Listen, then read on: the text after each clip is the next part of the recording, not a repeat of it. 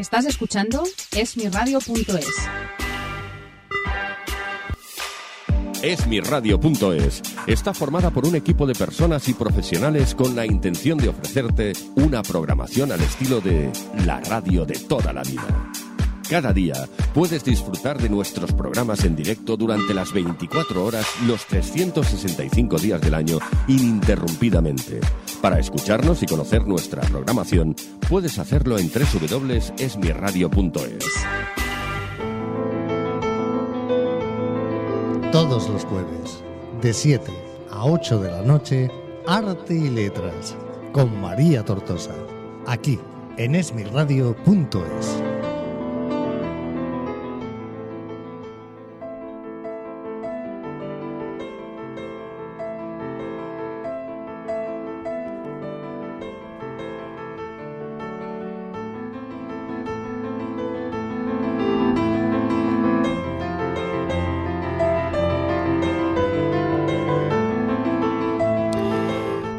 aquí estamos en Arte y Letras, ya sabéis, todos los compañeros que nos acompañáis, y valga la redundancia, los compañeros que nos acompañáis ahí al otro lado de, la, de, de, esta línea maravillosa que es Internet. Emitimos todos los jueves a las 7 de la tarde aquí en Es Mi Radio. Sabéis que tenemos un montón de programación y un montón de contenido y en Arte y Letras eh, siempre nos gusta traer, pues, pues eso, ya lo dice el título del programa, Arte y Letras. Y en este caso vamos a traer unas letras, pero unas letras eh, que son muy especiales, porque solo con el título del libro que vamos a hablar hoy, del que vamos a hablar hoy, el que vamos a presentar, yo creo que a más de uno y a más de una se nos va a poner la piel de punta y es puta no se nace. Tenemos aquí a la autora de Puta no se nace, que es Carmele Marchante, que además es compañera de profesión, voy a decir. Bueno, ¿qué más quisiera yo? Los años que tú llevas en el periodismo, eh, haberlos dedicado yo. yo. Yo voy por detrás, Carmele. Yo soy eh, estudiante todavía. En bueno, ese sentido. eres la futura ola. La futura ola, nunca mejor Exacto. dicho, exactamente. Oye, que hayan muchas olas más, Claro. porque, porque es una carrera maravillosa, hay que decir. Cuando te encuentras a lo mejor, eh, tú que has estado en la televisión, has estado en la radio, has estado, o sea, has, has hecho investigación, te has movido mucho en el, en el ámbito, eh, pues ese, ¿no? El periodista. Mm, Pues es eso, o sea, te, te- te enriquece de tal manera cuando consigues eh, poder pisar eh, todas esas partes. Has estado también detrás de la cámara, delante de la cámara, Sí, en producción, sí, postproducción. sí, o sea, yo creo que has pisado un poquito Mm, todo. todo el campo. Y en este caso te has ido a pisar, eh, pues, eh, algo que realmente yo creo que a uno le tiene que cambiar la vida. Cuando Me descubre todas. Sí, He descendido al fango, sí. sí, ¿no? Y te has llenado a base de bien. Yo creo que el fango ha llegado en un momento a ahogarte. Ujú. Eh, no. A mí me hubiera llegado a ahogar, ¿eh? ah. En experiencias que relatas en el libro propias de cosas que has visto. Bueno, eh, a ver, tenemos que decir que son testimonios de mujeres y niñas prostituidas y vendidas por la trata y la industria del sexo. Fíjate. Entonces, eh, hay algunos testimonios que realmente han sido tan duros que he tenido que cerrar el magnetofón porque yo misma me ponía a llorar. O en las noches cuando estaba en Nigeria y veía todas aquellas cosas, eh, eh, por las noches, eh, bueno, fatales, fatales, fatales. Luego, pues tienes una cosa de sentido de la responsabilidad y de, se- y de seguir, porque hay más trabajo y hay más mujeres y vale la pena la lucha. Entonces te rehaces. Este libro nace de que yo llevo los mismos años que tú dices del periodismo, es en el feminismo. Eh, en el feminismo que la gente también tiene que saber que el feminismo, las mujeres feministas buscamos la igualdad, no queremos matar a hombres, no queremos cortar pollas, no queremos nada, queremos la igualdad entre mujeres y hombres. Entonces, una de nuestras luchas en estos momentos pues es la prostitución. Y, y que es alegal en España, es un agujero, pero la trata, que son las niñas que traen para prostituirlas, las menores, eh, la trata sí que es, es un delito. Claro. Entonces... Bueno, es un eh, abuso de, autori- de autoridad sobre alguien que no, que no, que no, que puede tiene- defenderse, ¿no? es- Que no tiene son- defensa son, propia. son niñas que no, que no, no pueden dar su consentimiento para nada porque son menores, bueno, menor, tan menores que algunos tienen 10 años. Fíjate. Y entonces, pues bueno, pues por eso me fui a lo, como las ONGs españolas no me dieron cobijo, como No, quien dice, para ser investiga para la investigación no dan cobijo a las ONG. Ninguna, ¿eh? Ya, ya, ya. Ninguna, ninguna, ninguna. Mm. Tienen a sus mujeres exprostituidas y, y que han salido y, que son feministas y que dan testimonio, pero solo en lo, en lo que atañe a programas de máxima audiencia y de la investigación cero.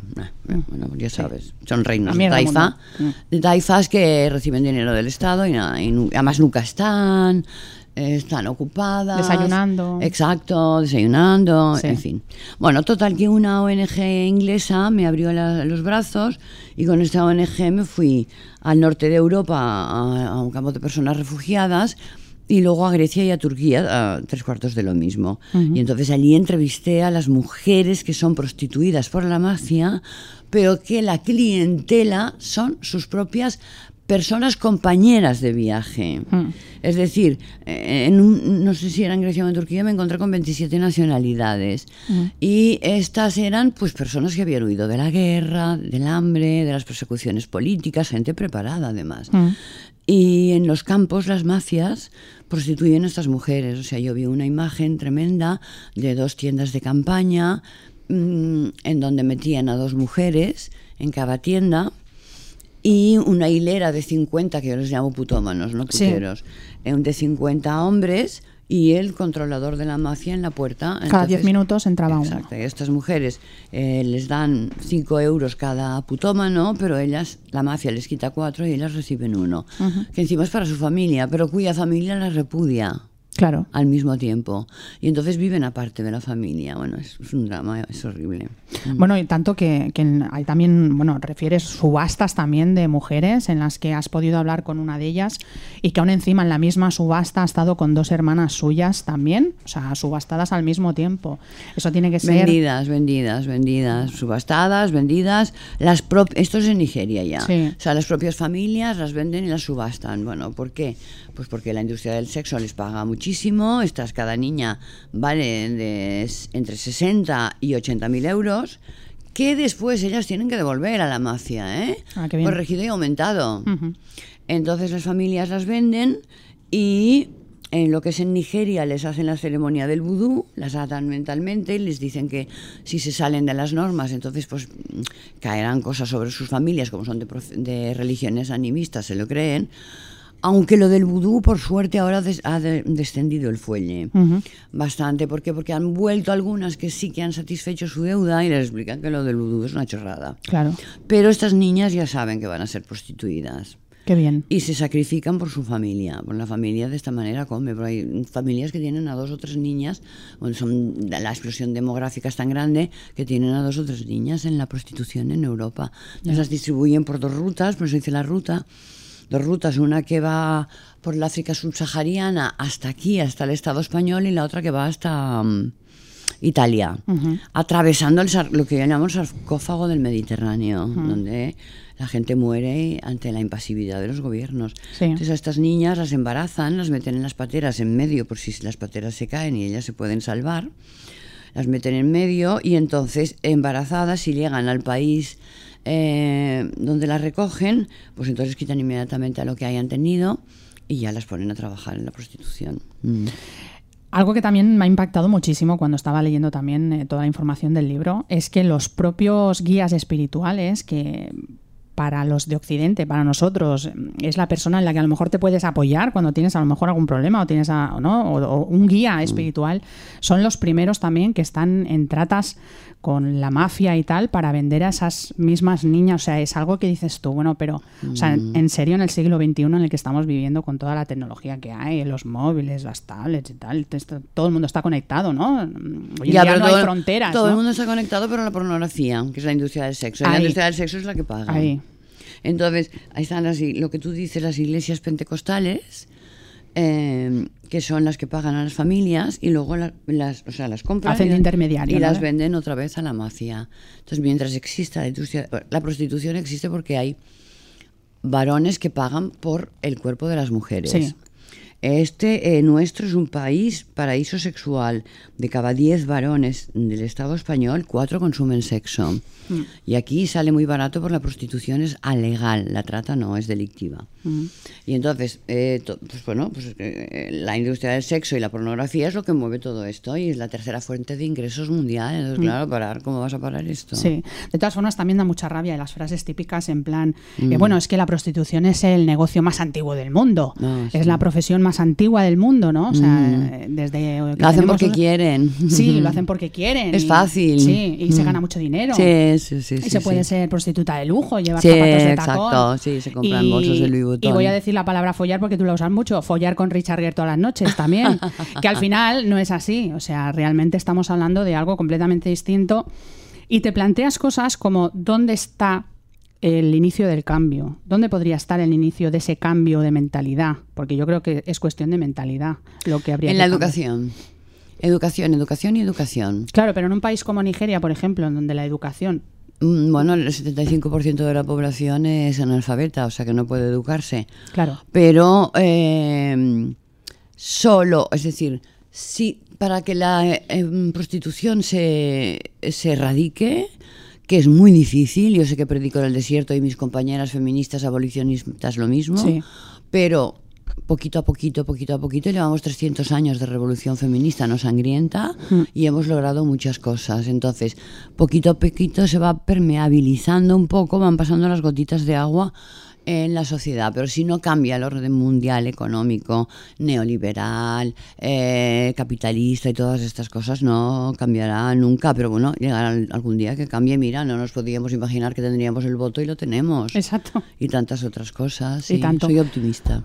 Puta no se nace, eh, tampoco se hace, yo creo, porque como estamos hablando, es que yo no me creo que nadie, sea hombre, porque hay hombres que también se Mm, prostituyen. Muy pocos, ¿eh? Muy poquitos, pero bueno, también los hay. Mm. Pero quiero decir que no es una profesión que, que- que ni se nace ni se hace y que uno al final la coge pues por necesidad. Sí que puede haber algún caso en el que alguno o alguna te diga, oye, yo en vez de ganar 800 euros limpiando escaleras eh, 10 horas diarias, pues prefiero esto que gano mucho más. Bueno, ahí estamos hablando de una decisión Sí, propia ya, ¿no? mientras sea mayor y consentimiento no hay problema. Exacto. Mm. Pero cuando estamos hablando de niñas, niños, que al final Mm.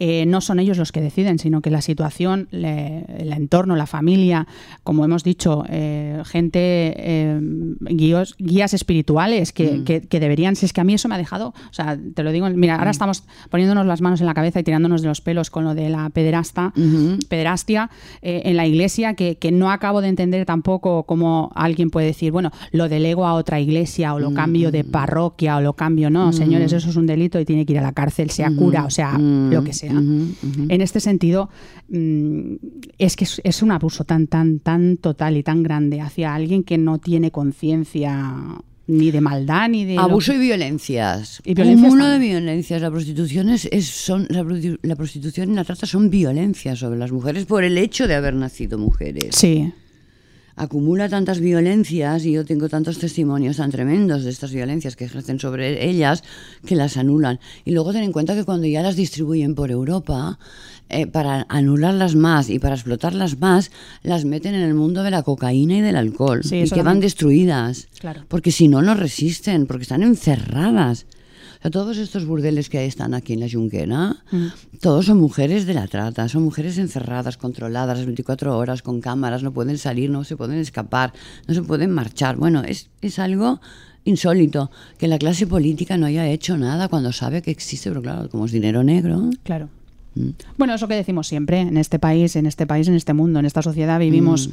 eh, gracias a cuatro, que son los que al final deciden lo que está bien, lo que está mal, y, nosotros tenemos que ir Ujú. como, ¿no? Con la cabeza Ujú. agachada muchas veces y no quejarte, porque si te quejas, pues ya sabes lo que pasa y esas cositas. Mm. Puta no se nace, lo has presentado en Barcelona, sé que lo has sacado también en Madrid, Sí. estás haciendo un montón Sí, de presentaciones en sí, toda España. Sí, sí, sí. ¿Te, ¿Me has dicho que te ibas a Galicia, puede ser? Ahora me voy a Galicia, sí, después me voy a Palma, después a Donosti, después a Las Palmas y no me acuerdo más. Bueno, te, te vas a un montón de sitios y ojalá y ojalá el libro tenga la repercusión que se merece porque eh, creo que es un punto más a favor para, para poder cambiar de inicio esas mentalidades. Y ya las nuestras también. O sea, aquí yo soy de la generación del 76 y en mi casa también se ha vivido el cierto machismo de que mi hermano eh, no hacía nada, eh, la mujer era la que lo hacía todo y así es ahora de mayor. O sea, que cuesta muchísimo que ese chico, que ahora es un hombre, sí, eh, pues cambie. Y sobre todo nosotras, que todavía en algunas cosas tenemos ahí un clic. Porque tenemos, eh, tenemos en que el nos ADN, hace pensar- claro, Sí. tenemos en el ADN tantas cosas incrustadas que para quitárnoslas es difícil, pero hay que luchar. Tenemos el mito del príncipe azul, el amor romántico, el no sé cuántos. Y claro, todo esto, pues si, si no lo desmontas, no puedes ser tú. Sí. Y tenemos que luchar por eso nosotras y luego, sobre todo, educación e independencia económica para las mujeres. Eso sobre todo. Mm. De todas las experiencias que has vivido, porque has estado también investigando en Madrid, o sea, tú has hecho toda la ruta directamente. Sí, luego desde- me he estado en las rotondas, en los polígonos, en todas partes. Yo me iba con una bolsita. Cuando las ONGs me dijeron que no, yo agarraba una bolsita y metía lubricantes, eh, Preservativos. preservativos, bollos, galletas marías, no sé cuántos, eh, ter- termos de café caliente y tal. Y yo me iba allí. Hay un capítulo que se llama Una mujer, una jaula, una fogata. Estas mujeres eran invierno además, estaban prácticamente desnudas, calentándose Por con la unas maderas que compran ellas a 10 euros la madera.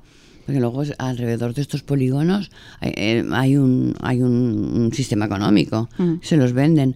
Entonces, pues bueno, no, me iba allí y, y el 90% me contestaban de todo, me enrollaban, les quitaba la clientela, ponían en tercer plano, pero mientras venían unos o no venían, pues hablaban conmigo súper bien. No, no hay y por eso mi libro invito a la ciudadanía que vaya a estos sitios a conocer a estas mujeres y a saber qué hay detrás de estas mujeres y a ver qué vida llevan y sobre todo a la clase política. Bueno, bueno, es que da pena. Sobre todo eso, em, desmitificar el mito de la película Pretty Woman. Bueno, eso es... Sí, que por eso he hecho la referencia a Richard Gere. Claro. porque al final es como que, bueno, eh, la prostituta se convierte en princesa y la salva el, el cliente el tío mito del príncipe azul. Sí, rico, con, con dinero, con pasta y le pone un piso, un chalet en, en Alcalá. Em, Es de desmitificar un poquito eso también, eh, incluso hacia nosotras, o sea, el decir que, oye, que si ves una prostituta por la calle no tienes que salir corriendo Ay, a la acera de enfrente. no, no, sí. no. O hacerles entender a los niños también, porque muchas veces también lo es que claro, yo voy con los niños por el parque y no quiero que vean una Claro, señora. por eso las desplazan. Sí, pero entonces eh, Pero no estamos niños- educando tampoco. Los niños del parque. El día de mañana cuando vean porno, claro. no, el día de mañana no. Los niños del parque Eh, y ahora. acceden a- desde los seis años a las páginas pornográficas. Claro. O sea que los niños del parque, que sus mamás no quieren que lo vean, pues los tienes ahí puestos. Claro. Que son las futuras manadas. Sí. No, no, y además el porno, que, que en este caso ha hecho mucho daño, porque es como algo que, Y que, que bueno, ha se ha quedado ahí. y la- el porno hay que erradicarlo mediante la educación. De todas las experiencias que has vivido en Nigeria, en todos los sitios donde te has movido, ¿hay alguna en especial que digas, esta es que no la voy a poder olvidar nunca? Ya sé que habrán un montón. Sí, pero sí, sí. Hay una, hay una que la, la saco siempre. Hay una niña, yo cuando estuve en Nigeria, mm, eh, la segunda parte la tuve en, el- en la región donde está el foco más importante de venta de niñas. Yo me alojaba en un convento de monjas nigerianas estupendas que las recogen y las ayudan y, y las mm, reciclan, son las que sus familias repudian. Y entonces había una niña que había sido vendida a los 10 años y a- en aquel momento tenía 16. Y cuando esta travesía que he hablado antes del África se reveló en un momento determinado y entonces la cogieron, la ataron y le metieron una cuchara eh, candente por el ano y por la vagina. Ay. Entonces ella me enseñó las cicatrices. Esta niña no puede defecar, no puede orinar, no podrá ser madre nunca. Eh, bueno, es una muerta viviente. Eso, eso yo no, no puedo olvidarlo. Esas cicatrices se me quedarán de por vida. Bueno, yo lloraba, yo lloraba, no podía. ¿Cómo te desprendes de todo ese...? Es que te, te puedes desprender en algún momento cuando Sí, vuelves aquí no, y dices, sí, mujer, sí. reciclo ay, la experiencia ya, ¿no? ay, no puedo hacer nada individualmente. Ya. Lo único que puedo hacerlo es colectivamente. Pues lo hago con el libro, lo hago hablando, lo hago en el feminismo, lo hago en un montón de cosas y de sitios, que foros que puedo hablar. Mm. Pero individualmente no puedo. Pues como no puedes individualmente, nosotros vamos a hacer todo lo posible para que Puta no se nace eh, esté por lo menos en las redes nuestras, que la gente lo pueda conocer, que pueda saber dónde comprarlo sobre todo, que se puede comprar en las librerías a nivel nacional. Y si estáis por Galicia, por Palma de Mallorca, has dicho que ibas a estar? También. Palma de Mm. Mallorca, Carmele va a estar ahí presentándolo, acompañada de inmejorables presentadores y presentadoras. Ayer que tuve, a- aquí en Barcelona tuve a Magdalena Nick y Jaume Collboni, el candidato a la alcaldía de Barcelona, y Magdalena Nick es amiga mía. Y en Madrid tuve a Manuela Carmena, que también es amiga mía, la, la alcaldesa, y Cristina Mm. Almeida. ¿Ves? Pues gente así está bien que apoye el libro porque al final son políticos, están metidos ahí Mm. Sí. y son los que al final pueden hacer algo para que esto cambie y que la sociedad pues empiece a ser un poquito consciente de que realmente la prostitución existe, que la trata también existe, que está ahí, que no es esa mujer que molesta en medio de la Mm, calle mm, y mm. aparte me la lleva a un polígono para que nadie la vea, ¿no? Una mujer o un hombre, ya lo he dicho, hay poquitos hombres. Pocos, muy pocos. Pero, pero también los hay. Carmele, ha sido un placer tenerte en Arte y Letras. Muy bien, para mí también, ¿eh? Bueno, no sé si quieres añadir alguna cosita más, sobre todo para animar a esa gente a que, a No. que cambie la conciencia. Sí, bueno, primero daros las gracias, que es Gracias muy importante. Y en segundo lugar, yo lo que digo es lo que pongo en el libro, es decir, que la ciudadanía vaya a hablar con estas mujeres. que no tengan Que miedo. ¿no? vaya, que tengan- no muerden. Al contrario, son mujeres pues como nosotras. Mm. Nosotras mismas podríamos estar en este polígono si hubiéramos sido pobres. Hay una frase de una magistrada que entrevisto que dice, Luz Almeida, la hermana de Cristina, dice, Mm. en este país, no, en, los- en el primer mundo se consume el sexo de las mujeres pobres del tercer mundo. Así es. Así terminamos. Pues ahí queda la frase dicha por Carmele Marchante. Eh, ha sido un placer de recibirte en Arte y Letras y ahí estaremos pendientes de redes sociales y la página también de la editorial para saber dónde vas a estar firmando en próximas fechas en Galicia, Palma de Mallorca y sé que vas a estar moviéndote por ahí. Espero que en el San Jordi, aquí en Barcelona, puedas Ojalá, estar ojalá, el día ojalá, 23 me de abril. encantaría, me encantaría. Aquí podríamos tenerte también para, para poder seguir charlando contigo, Carmele. Un placer. Muy bien, estupendo. Gracias.